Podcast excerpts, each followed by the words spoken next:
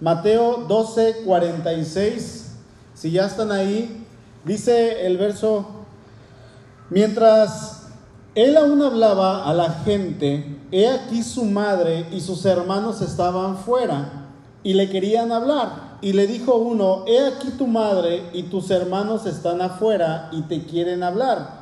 Respondiendo él al que le decía esto, dijo, ¿quién es mi madre y quiénes son mis hermanos?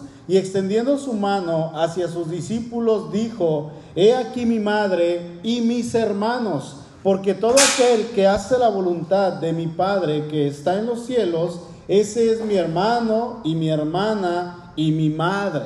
Hasta ahí vamos a leer. Jesús está dando la explicación, recordemos la, la última vez que vimos, Él está hablando acerca del espíritu inmundo que vuelve y es en ese preciso momento que llega su familia, llega su madre y llegan sus hermanos. Y hermanos, esta porción bíblica eh, suele haber mucha contienda en específico porque en ocasiones eh, hay un pensamiento, hay otro pensamiento específica, específicamente, perdón, hablando con, con la iglesia católica, porque enseñan, la enseñanza principal acerca de María es que ella no tuvo hijos, sino que después de haber tenido a Jesús, ella nunca, jamás volvió a tener otro hijo. Hablándole hace algún tiempo a, alguna, a una persona de Cristo, me decía, es que María se quedó sin hijos. Eso es lo que a mí me han enseñado. María no engendró a nadie más, sino solamente a Jesús. Y eso lo, lo acreditaba como la madre eterna de Dios siendo virgen, ¿verdad? Y de hecho esa es la doctrina fundamental de la Mariología. ¿Alguien ha escuchado de la Mariología? Bueno, la Mariología es la ciencia teológica que tiene por objeto a María, así le llaman eh, los que estudian la Mariología. Esta doctrina está basada, según la Iglesia Católica, en tres cosas principalmente. La primera es la revelación divina contenida en la Sagrada Escritura, o sea, lo que nosotros vamos a encontrar de María en la Biblia. La segunda es la tradición de la Iglesia y en el magisterio eclesial. Y quiero resaltar esto que estas dos últimas cosas que dice que esta eh, doctrina está basada en la tradición de la iglesia y en el magisterio eclesial. ¿Qué quiere decir esto? Bueno, que esta doctrina no solamente está basada en lo que dicen las escrituras acerca de María, sino que tiene tanto peso o aún más la tradición de la iglesia, o sea, el peso que lo que la iglesia dice es más potente, es más poderoso, aunque la Biblia no lo diga. Ese es el, la, la tradición de la iglesia y en cuanto al magisterio eclesial, se refiere a la enseñanza de la iglesia, aunque no lo diga la Biblia exactamente, es casi lo mismo, ¿sí? Se menciona en esta doctrina, en esta enseñanza de la Mariología, a María Virgen y Madre de Jesucristo.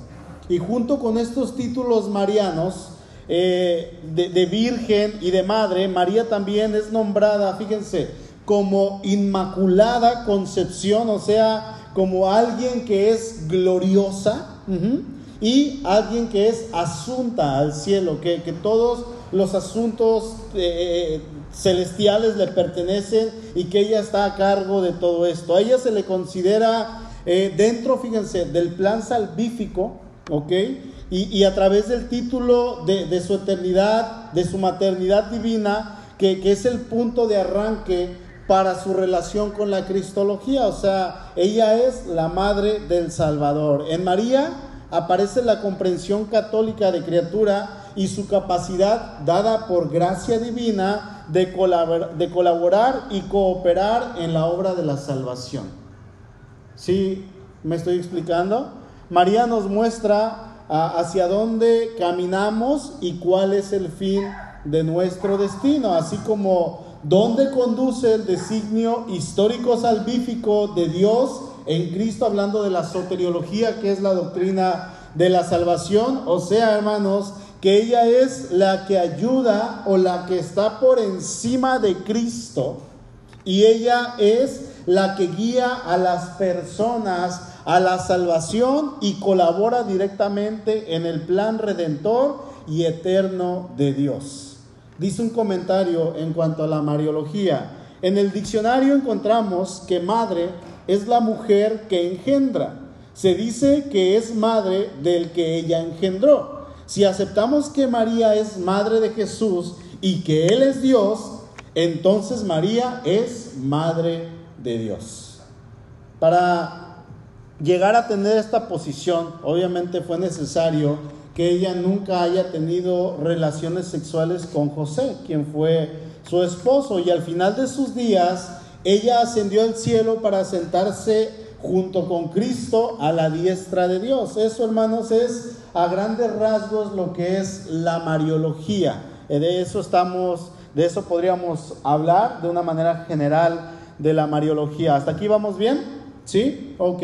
Ahora, ¿por qué habían venido ellos a Jesús? ¿Por qué, ¿Cuál era la intención de que la madre y los hermanos de Jesús vinieran con él? Si leemos ahí en Marcos capítulo 3, sin perder Mateo si quieren ir, vamos a ver el propósito por el cual él y su familia querían acercarse y querían ver a Jesús. Dice Marcos 3, 20, dice, y se agolpó eh, de nuevo la gente, de modo que ellos ni aún podían comer pan. Y cuando lo oyeron los suyos, vinieron para prenderle porque decían, está fuera de sí. Ellos, ellos no creían en él como quien verdaderamente era.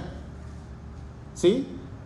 Recordemos que cuando Jesús ahí eh, en, Lucas 2 se pierde, él, va, va María y va José y buscan a Jesús. Y ya cuando Jesús le dice, me era necesario estar en la casa de mi padre, en los negocios de mi padre, me es necesario estar, dice que todo lo que ella veía, ella lo guardaba en su corazón, ella se quedaba pensando, ella se quedaba analizando, cuando el ángel le habló, ella dijo, he aquí está la sierva del Señor, pero todo esto lo guardaba en su corazón, lo analizaba en su corazón.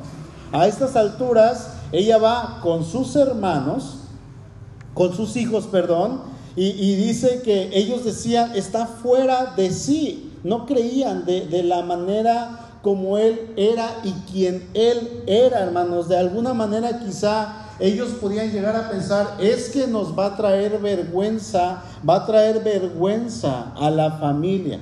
¿Ok? Ahora acompáñenme a Mateo capítulo 13, por favor. Ahí en los últimos versículos, versos 53 en adelante, Jesús termina de dar la enseñanza de las parábolas, que sería excelente que pudiéramos comenzar ya con este tema, eh, pero lo vamos a hacer un poquito más adelante. Dice el 53, aconteció que cuando terminó Jesús estas parábolas, se fue de allí y venido a su tierra, les enseñaba en la sinagoga de ellos, de tal manera que se maravillaban y decían, ¿de dónde tiene este esta sabiduría y estos milagros? ¿No es este el hijo del carpintero? ¿No se llama su madre María y sus hermanos Jacobo, José, Simón y Judas? ¿No están todas sus hermanas con nosotros? ¿De dónde pues tiene este todas estas cosas? Y se escandalizaban de él. Pero Jesús les dijo, no hay profeta sin honra, sino en su propia tierra y en su casa. Y dice el verso, y no hizo allí muchos milagros a causa de la incredulidad de ellos. Ellos estaban sorprendidos, estaban anonadados, con la boca abierta, decían, ¿no es este el hijo del carpintero? Ellos estaban diciendo, en otras palabras, ¿no es este el carpintero? Lo conocemos como el carpintero. No se llama su madre María. No sabemos todo acerca de su ascendencia. No ha crecido aquí entre nosotros. No son todos sus parientes nuestros vecinos. ¿De dónde pues ha obtenido tal sabiduría y practicado semejantes milagros? Estaban preguntándose ellos. Ahora, hay otro punto importante, hermanos, que debemos mencionar y este tiene que ver con respecto a su maravillosa y sublime humildad y su negación de sí mismo. Él siempre había vivido como ellos, había crecido con ellos. Él no había hecho ninguna indicación de quién era en esos 30 años. ¿Por qué? Porque su tiempo aún no había llegado. Porque su hora, su hora todavía no había llegado. Y ellos dudaban de él. Porque en 30 años que lo conocieron, él no había dado ningún indicio de quién era y de su obra que estaba a punto de comenzar. Es por eso que esto, hermanos, es parte de su humillación también. Esto es parte de la humillación de Cristo, el negarse a sí mismo. Ahora, estas personas dan testimonio y dicen, es que conocemos a toda su familia, conocemos a todos sus hermanos, Jacobo y José y Simón y Judas, y dice el 56, ¿no están todas sus hermanas con nosotros? Y aquí surge una cuestión sumamente difícil. ¿Quiénes eran estos hermanos y hermanas de Jesús? Eran, en primer lugar, hermanos y hermanas carnales? ¿O en segundo lugar, eran medios hermanos y medias hermanas, hijos de José por algún matrimonio anterior?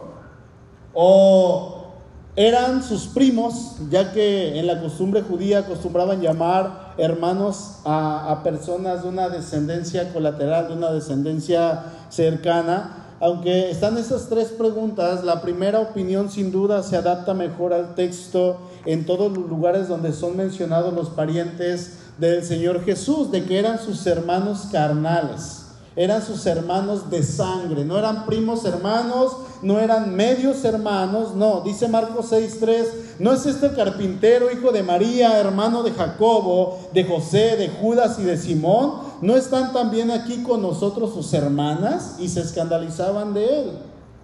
En Juan 2:11 leemos que dice, este, este principio de señales hizo Jesús en Caná de Galilea y manifestó su gloria y sus discípulos creyeron en él. Después de esto descendieron a Capernaum, él, su madre, sus hermanos y sus discípulos y estuvieron allí no muchos días. La madre de Jesús, los hermanos de Jesús iban con él. Ellos lo acompañaban pero lo veían hacer los milagros que él hacía, las señales que él hacía y creían, pero había ocasiones en que como que no creían, como que dudaban, como que decían, es que, ¿por qué hace todo esto? ¿Quién es él? ¿Sí? La palabra hermanos es la palabra griega adelfos. Y, y esta, entre las muchas definiciones que tiene, denota hermano, hermano de sangre. Puede ser también Adelfos, hablando de un primo hermano, hablando de un medio hermano, hablando de otra persona de otra tribu, aunque hubiera, venía siendo de la misma ascendencia, descendencia, perdón, eran hermanos, todos en Abraham, ¿verdad? Entonces, de entre las muchas denotaciones que tiene, Adelfos habla del hermano de sangre, un hermano nacido del, del mismo papá y la misma mamá. Obviamente ellos e-, eran medios hermanos porque Jesús no era hijo de José, ¿verdad?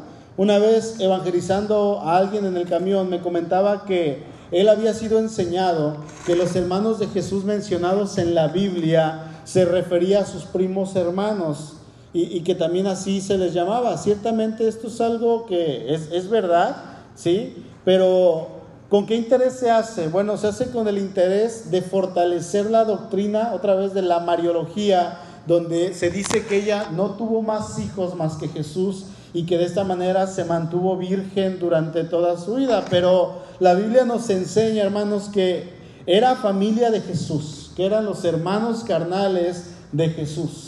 En Gálatas 1.19, el apóstol Pablo dice, pero yo cuando él, eh, va hacia donde estaban los apóstoles, dice, pero yo no vi a ninguno, a ningún otro de los apóstoles sino a Jacobo, el hermano del Señor. ¿Sí? Ahora, ¿cuál es el punto de mencionar y querer enseñar, hermanos, que fueron que los que fueron por Jesús ese día ahí en Mateo 12 eran sus hermanos carnales? Bueno, ahorita vamos a, irlo viendo en el, en el desarrollo. Vamos nuevamente a Mateo 12, si están ahí, pues ahí en el verso 46 dice, mientras él aún hablaba a la gente, he aquí su madre y sus hermanos estaban afuera y le querían hablar. Y le dijo uno, he aquí tu madre y tus hermanos están fuera y te quieren hablar. Había una multitud. Ellos no podían pasar por causa de toda la gente que había en ese lugar. Recordemos que a Jesús lo seguían por millares. Solamente los discípulos eran los que estaban cerca de él. Y obviamente la multitud, hermanos, hay una imagen, si me ayudas, por favor. Eh, era una multitud grandísima. Imaginen más o menos algo así. Y que Jesús estuviera hasta allá arriba y la madre y los hermanos acá hasta atrás. Era una multitud grandísima. Si alguien iba llegando, era muy probable que no pudiera pasar por el hecho de que había miles y miles de personas que se amontonaban para escuchar la sabiduría del maestro. Y alguien se acerca con Jesús y le dice, tu familia quiere verte, quiere platicar contigo. Y él responde en el verso 48, respondiendo él al que le decía esto, dijo, ¿quién es mi madre y quiénes son mis hermanos? Cuando yo leí esto por primera vez, no lo entendí bien. Y pensé y dije, ¿cómo es posible que el Señor responda de esta manera? Porque cuando yo lo leí, yo lo leí y, dije, el Señor está respondiendo de una manera como si fuera una grosería. O sea, su, su mamá y sus hermanos están allá y él pregunta, ¿quién es mi madre? O sea, ellos no son, yo así lo entendí.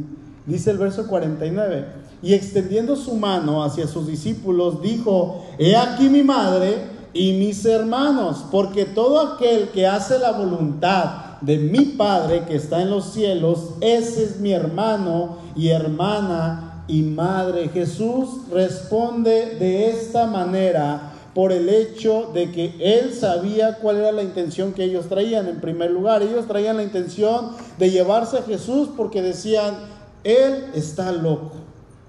Ya se le botó un tornillo. Y es que el Señor, hermanos, en su celo y en su ardor, parecía quizá en ocasiones tan indiferente tanto a la comida como al descanso. Y es por eso que los suyos vinieron para prenderle como a uno que estaba fuera de sí. O sea, ni siquiera le interesa comer, ni, ni siquiera le interesa descansar. Le va a dar un ataque, le va a dar algo que va a pasar con él. Quizás ellos llegaron a pensar que el Señor estaba tan obsesionado con lo que hacía que no le importaba comer, que no le importaba descansar. Ahora, su familia traía estas intenciones para con él, ¿verdad? ¿Sí? Y Jesús pudo haber hecho varias cosas estando allí con ellos. Él pudo haber simplemente huido de ellos. Pudo haberlos reprendido delante de todos y tenía la autoridad también. Pudo haberlos sentado hasta el frente, a ver, tráiganmelos aquí al frente, son mi familia, para que escuchen el sermón mejor que todos. Pudo haberlos ignorado simplemente, o con la autoridad que él eh, tenía, pudo haber dicho a quien sea de los que estaban allí, sáquenlos de mi presencia. No los quiero ver. Pudo haber hecho eso, pero no. El Señor no lo hizo. Y en lugar de hacer esto, él da una enseñanza sumamente hermosa y torna, hermanos, esta interrupción en una enseñanza, fíjense, en la cual Él estaba anunciando esa nueva comunidad que Él iba a formar. ¿Cuál creen? La iglesia.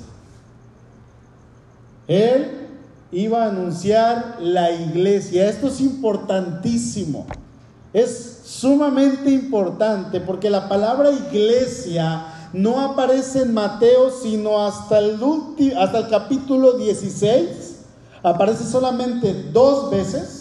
Y en Marcos, Lucas y Juan no aparece la palabra iglesia. Solamente aparece en Mateo 16 cuando Jesús le dice que Él es Pedro y le dice, y sobre esta roca, sobre mí, voy a edificar mi iglesia. Y en Mateo 18 cuando él está hablando acerca de la disciplina en la iglesia, ahí se menciona por segunda vez esta palabra. Eh, eh, en los otros evangelios no se menciona hasta el libro de los hechos, pero ahora Jesús extiende esto y da una enseñanza tan hermosa, hermanos, Lo que la familia del Señor hizo pudo haber sido una interrupción capaz de tirar por la borda toda la enseñanza que el Señor ya había dado a los oyentes, tanto a los fariseos como a esa multitud grandísima que estaba allí y a sus discípulos. Esa interrupción pudo haber hecho eso. Si nos fijamos bien, ellos eran su sangre, eran sus hermanos, era su madre, con los que había crecido toda su vida, pero estaban incrédulos. Se portaban incrédulos ante lo que el Señor estaba haciendo y el Señor, en lugar de hacer una reprensión más severa, Él aprovecha la visita de su familia para impartir una lección tan sublime, hermano, en la cual, ¿sabes algo? Nosotros estamos ahí. Nosotros estamos incluidos ahí. Debemos recordar que Jesús no estaba eludiendo, Él no estaba esquivando, no estaba quitando a su familia terrenal, no. Por el contrario, él, criticó a los judíos, a los líderes judíos, por no tomar en cuenta el mandato que estaba en el Antiguo Testamento de honrar a los padres eh, ahí en el capítulo 15. Cuando él estuvo colgado en la cruz, él se ocupó del bienestar de su madre, ahí en Juan 19. Y su madre María y su hermano Santiago estuvieron presentes en el aposento alto, ahí en Pentecostés, en Hechos capítulo 1 y capítulo 2. Ellos estaban ahí. Jesús nunca estuvo en contra de la familia. Nunca. ¿Sí? Tampoco niega el amor a su madre ni a sus familiares. Él, pertenecía a una familia y él honraba a su familia. Lo que el Señor aquí hace es tomar esta ocasión para, para señalar la base ahora de pertenecer a una nueva familia. Él dice, el que haga esto va a pertenecer a una nueva familia. Y Mateo, fíjense, es, tan hermoso esto, cómo es la escritura tan perfecta. Mateo ubica este evento precisamente al, fin de la, al final de la confrontación entre Jesús y los líderes religiosos. Parece que la intención del Señor es mostrar que no todos los judíos pertenecían a esa perversa generación. ¿Cuál perversa? Los fariseos. Pero no solo eso, sino que él también ahora iba a añadir a una nueva familia no perteneciente al pueblo de Dios según la carne. O sea, digan yo. Digan hermanos, yo. O sea, yo. E, e, es entonces, hermanos, cuando Jesús ahora habla de otra gran familia, una familia fundada en su propia carne, en su propia sangre. Dice el Señor ahí en Juan 10, 16.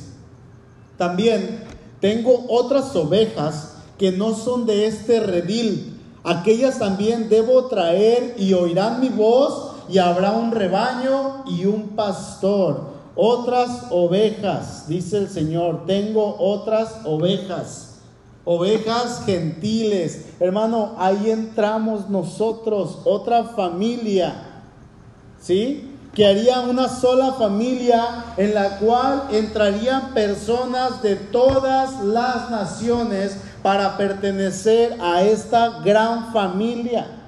Esto quiere decir, hermanos, que no queda atado solo al amor humano de una familia, no. Hay otra familia espiritual. ¿Sí? Amén.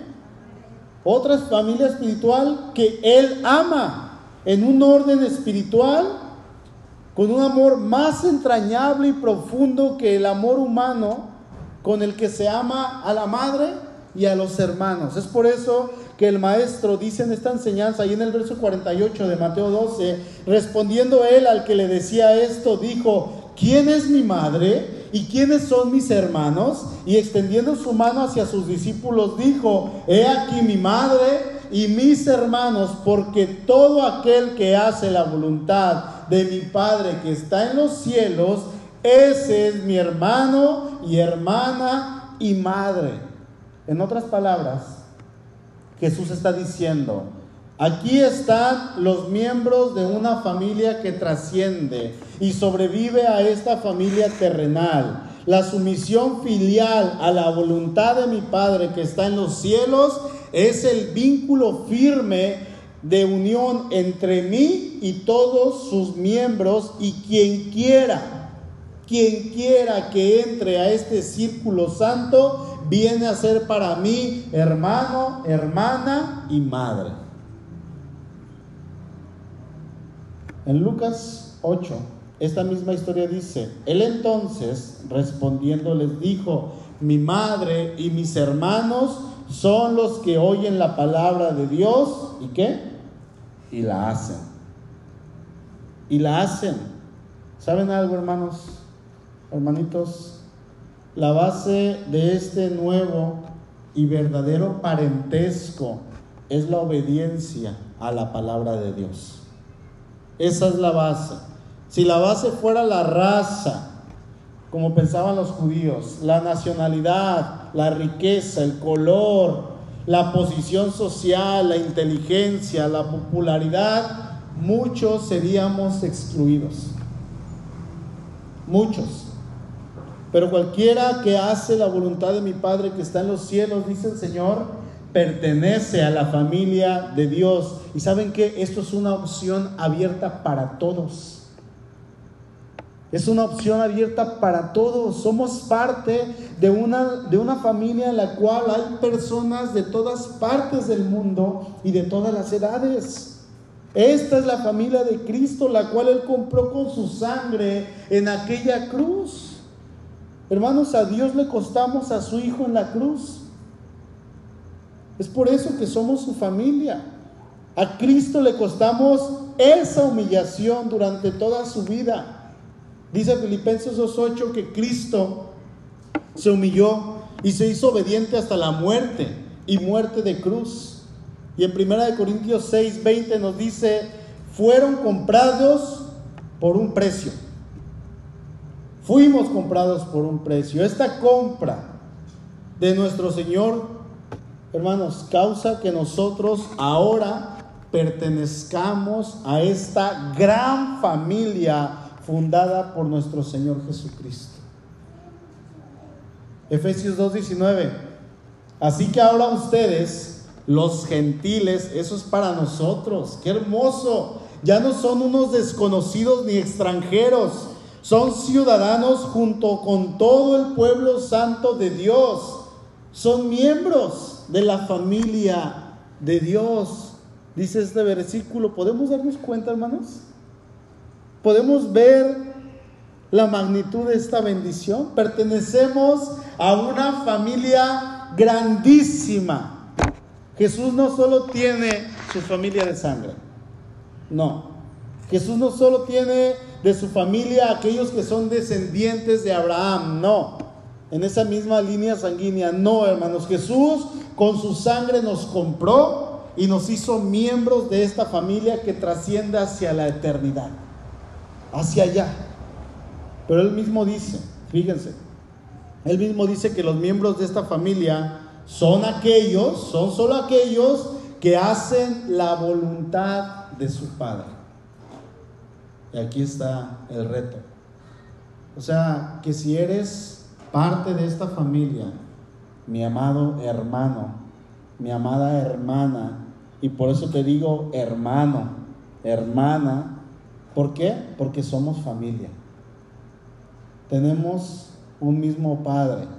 Si tú eres miembro de esta familia, debes de ser obediente a lo que Dios manda en su palabra. Recordemos que la obediencia siempre, siempre va a traer bendición y al mismo tiempo nos va a acreditar como auténticos hijos de Dios. Jesús estaba hablando con los fariseos y reprendiéndoles por su desobediencia y por la dureza de su corazón a Dios y la manera en que ellos trataban al pueblo y la manera tan hipócrita de actuar ante el Señor y ante los hombres. Y Él da esta enseñanza hermosa, haciéndoles saber a ellos que a pesar de ser descendientes directos de Abraham y siendo parte del pueblo de Dios, fíjense, ellos no eran familia de Dios. Qué duro. Qué choque tan tremendo para ellos. Porque ellos no estaban haciendo la voluntad de Dios. Ellos no estaban cumpliendo la palabra de Dios. Hombres de 60, 70 años, 50 años, los que iban empezando 30, 40 años de edad, con toda su vida y ese celo nacionalista de decir, soy descendiente de Abraham y soy parte de la familia de Dios. Y Jesús les dice, ustedes no son parte de la familia de Dios. ¡Ah, qué choque! Un choque tremendo para ellos, un trauma. Por eso lo odiaban al Señor. Por eso no lo querían.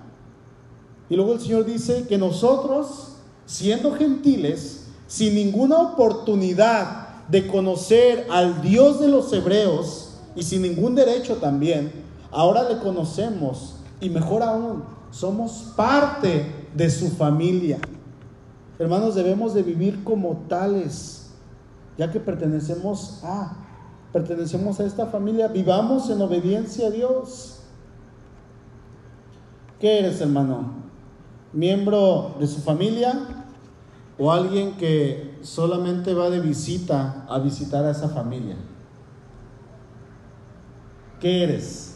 Somos parte de la familia de Cristo, no, lo olvidemos. Somos parte de su familia. Ha, sucedido muchas veces que cuando una persona se embarca en la obra de, de Jesucristo, sus parientes y amigos no la pueden entender ahora y le son hostiles, le son contrarios. Un cristiano no tiene más parientes que los santos, dijo uno de los primeros mártires porque su familia le había negado todo, lo habían corrido, lo habían despreciado, y él encontró su familia con los santos. Muchos de los primeros cuaqueros, un grupo de creyentes en la antigüedad, pasaron esta amarga experiencia cuando un hombre llamado Edward Borrow se sintió llamado al nuevo camino, al Evangelio.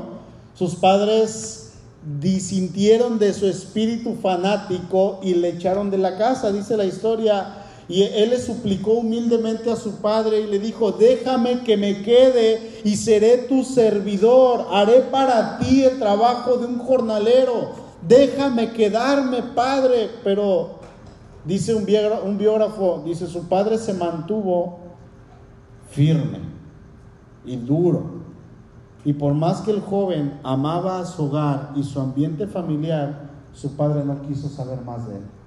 No quiso. Termino diciendo, hermanos, que nos puede llegar a pasar que al ser parte de esta familia que Cristo fundó, es posible que nuestra familia de sangre nos rechace deliberadamente, pero nosotros debemos confiar en, Dios, en que cuando esto pase por su causa, con todo Él nos va a recoger, con todo Él nos va a agarrar. Efesios 2.14 en adelante. Porque Él es nuestra paz, que de ambos pueblos hizo uno, derribando la pared intermedia de separación, aboliendo en su carne las enemistades, la ley de los mandamientos expresados en ordenanzas, para crear en sí mismo de los dos un solo y nuevo hombre haciendo la paz y mediante la cruz reconciliar con Dios a ambos en un solo cuerpo, matando en ella las enemistades. Y vino y anunció las buenas nuevas de paz a vosotros que estabais lejos y a los que estaban cerca porque por medio de Él los unos y los otros tenemos entrada por un mismo espíritu al Padre. Así que ya no sois extranjeros ni advenedizos, sino conciudadanos de los santos y miembros de la familia de Dios. Hermano, ¿no te da gusto escuchar esto? ¿No te da gozo escuchar esto? Esto es una excelente noticia. Excelente para nosotros. Termino leyendo Colosenses 3, versículo 11, donde no hay judío, donde no hay griego ni judío, circuncisión ni incircuncisión, bárbaro ni escita, siervo ni libre, sino que Cristo es el todo y en todos. Cristo nos hace miembros de una nueva familia, hermanos, la familia de Dios. Y tenemos a Cristo en común y a nuestro Padre Santo, nuestro Padre eterno, nuestro Padre celestial en común. Tenemos al mismo Padre. Somos parte de esta nueva familia. Amén. Inclinemos nuestro rostro, por favor. Gracias, Padre. Señor, pertenecemos a esta, a esta nueva familia. Y Padre, quizá en muchas ocasiones no la hemos valorado y no hemos visto la magnitud de tal bendición, porque ya lo tenemos. Pero ayúdanos a entender, Padre, que antes de ti éramos hijos del diablo. Éramos siervos de Satanás. Señor, ahora tú nos has hecho tus hijos, parte de tu familia,